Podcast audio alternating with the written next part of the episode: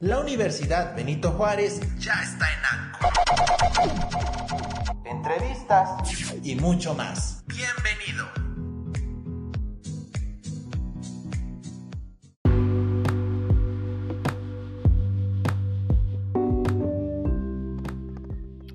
Hola, ¿qué tal? Buen día, compañera o compañero. Este, bueno, pues ahorita estamos ya en la última semana de esta unidad. Nos toca revisar el modelo narrativa dentro de la terapia familiar. Así que este, pues vamos a estar abordando un poquito acerca de su contexto, su historia, sus principales representantes. Y bueno, pues vamos a comenzar haciendo mención que pues la verdad este, se considera de suma importancia el conocer todo lo que la sociedad puede llegar a influir en los procesos de cada una de las personas y de cómo habla y concibe las historias de vida que se cuenta a sí mismo.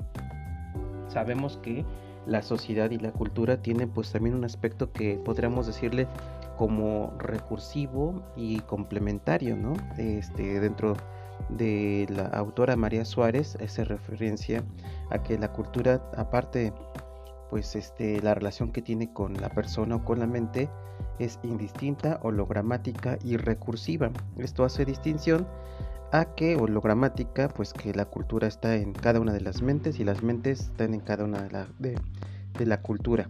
Y recursiva es que solamente los individuos pueden ir formándose a través del saber, conocer a la cultura y esta misma pues solamente puede estar viva a partir de las interacciones cognitivas de cada una de las personas. Así que este, podemos entender que así la, forma en cómo nosotros nos contamos nuestra historia es la forma en cómo se va construyendo la realidad.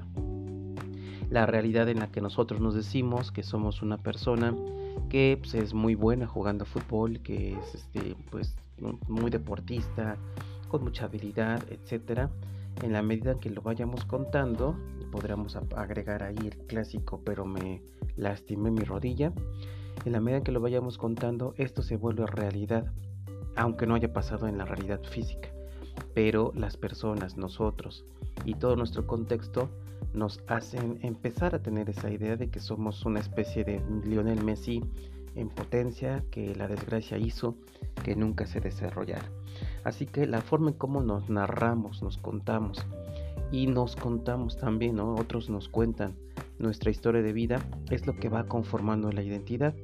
Y en esta relación recursiva, nuestro discurso eh, le da fuerza al problema y el problema le da fuerza al discurso. Por problema podríamos hablar los no problemas, ¿no? las situaciones cotidianas y lo que siempre pues llegamos a vivir. Así que la persona pues está involucrada en este contexto social que tanto lo que él se dice como los otros le dicen forman parte de su concepción de vida. Eh, esto eh, pues considerando que, que, este discurso, que este texto o lo que nosotros expresamos llega a ser la principal fuente de conformación de las dificultades, es lo que les lleva a los principales autores de, este, de, esta corriente, Michael White y David Epstein, a considerar que en los mismos discursos y en la misma forma en cómo nos narramos las, las situaciones, también ahí está la forma en cómo podemos resolver esta situación. Este, solo para comentar que Michael White es un terapeuta que vivía en Australia, eh, no tiene muchos años que, ya falleció. David Epstein también este, era de la zona de Oceanía, vivió este, en Nueva Zelanda, vive en Nueva Zelanda.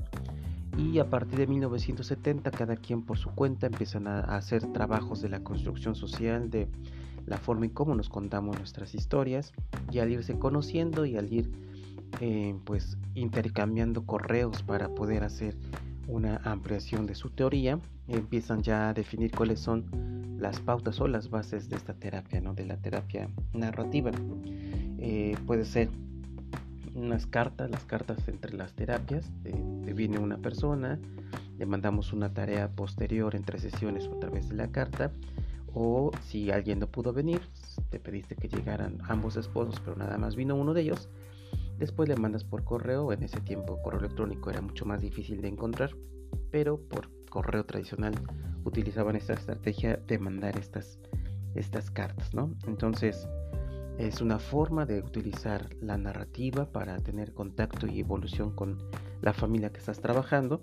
Y otra forma también era como hablar de anécdotas o casos similares que estaban teniendo. Para el paciente o para el cliente usuario, la forma en cómo eh, otras personas vivieron algo similar y cómo lo fueron resolviendo, también le ayudan a empezar a, ampliar esa, esa perspectiva que ellos tienen, ¿no? Si yo creo que mi problema es el mucho, el, pues no sé, es muy, muy complicado y además me limita demasiado, de repente me entero que ha habido otras familias que tuvieron lo mismo, el mismo diagnóstico, pero encontraron una solución. Así que ya no es un problema imposible de cambiar porque hay experiencias de personas que lo han cambiado. Este, por lo tanto, cuando nosotros abordamos estos discursos, ahí es donde los discursos podemos trabajar. Debemos hablar de, lo que es la narración dominante, que es lo que nos contamos a otras personas, lo que decimos, ¿no? Esta pregunta, ¿no? Este, ¿Quién es? vamos a poner el nombre de cada uno de ustedes, pero voy a utilizar el mío, ¿no? ¿Quién es Ricardo? Este, yo cómo me lo respondo. Y además qué características utilizo como principal fuente de presentación porque probablemente muchas de mis dificultades pueden estar derivadas de estas descripciones, porque de repente resulta que, que describo que Ricardo es una persona muy tenaz y que siempre está este, enfocado a alcanzar sus objetivos. Y esto podría estar muy relacionado a que mi problema es que mi pareja dice que soy bien terco. Y si se me mete algo en la, entre, ¿cómo dicen? Entre ceja y ceja o entre ceja y oreja. Si se me mete algo en la mente, ya no pues no, nadie me quita de eso, ¿no? Este, puedo sacrificar convivencias familiares, eh, celebraciones de aniversario, porque ando ahí necio y necio con que quiero alcanzar tal situación. Así que esa narración dominante pudiera estar llevando a, a generarse la dificultad que me lleva a terapia. Pero siempre que hay una narración dominante o una historia que esté saturado de problemas, podríamos encontrar relatos alternativos o excepciones. ¿Qué pasa cuando yo no estoy de necio? ¿Qué pasa cuando yo no soy tan tenaz? Estos relatos alternativos es lo que puede ir fomentando esta, esta diferencia, este cambio de la forma en cómo me visualizo a sí mismo y dejan ser verdades absolutas para ser entonces verdades mm, con condiciones, con condicionantes o este, excepciones que pueden desarrollarse, que pueden fortalecerse. Si lo hago en una ocasión, lo podré hacer en otra ocasión. Y otra de las técnicas que también se utiliza mucho en este modelo es el de la externalización del problema. Y esta externalización es de cierta manera una deconstrucción de lo que se está viviendo.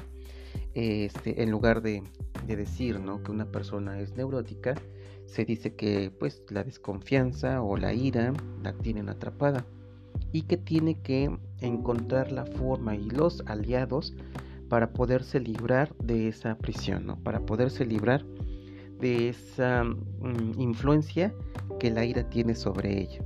Así que el problema ya no es la persona, el problema es, la, es el problema, es una entidad diferente, separada, eh, siguen siendo responsables por resolverlo y necesitan con este apoyo necesita aliados y que en muchas ocasiones pues es su propia familia. Y aquí está la clave, ¿no? En lugar de decir es este papá, abuela, paterna, hijos contra la neurótica de la madre, podríamos decir que es el equipo familia, incluyendo mamá, papá, abuelos e hijos, contra el problema de la ira, todo lo que les ha generado.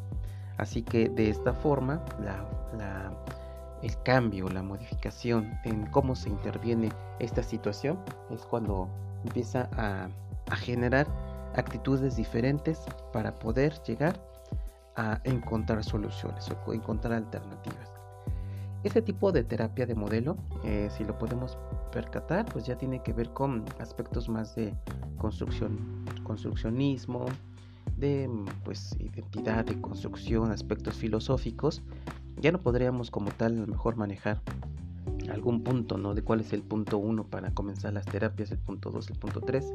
Menos sistematizado, son técnicas que nos inspiran a utilizarlas según lo que estemos trabajando en la familia, pero en una terapia de pareja, por ejemplo, sí podría hablarse acerca de esta necesidad o angustia, ¿no? De una relación sexual plena y satisfactoria que pues por esta misma angustia genera a lo mejor en impotencia o en relaciones sexuales no placenteras, que se empieza a modificar que el problema no es la impotencia, por decirlo así, el problema es la angustia y tanto esposo como esposa pueden hacer cosas diferentes para corregir esta situación.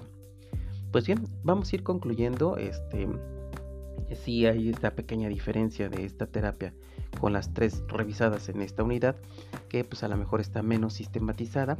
Este, personalmente creo que tiene como cuestiones muy interesantes que se pueden seguir abordando. Así que te pido que escribas tus preguntas para que nuestras sesiones en ese espacio en el que tenemos para poder compartir lo que quieres mencionar lo que yo también te quiero aclarar o clarificar pues podamos tener ese espacio Muchísimas gracias por escuchar este capítulo. Nos vamos a ver muy pronto, nos vamos a escuchar muy pronto. Cuídense y nos vemos.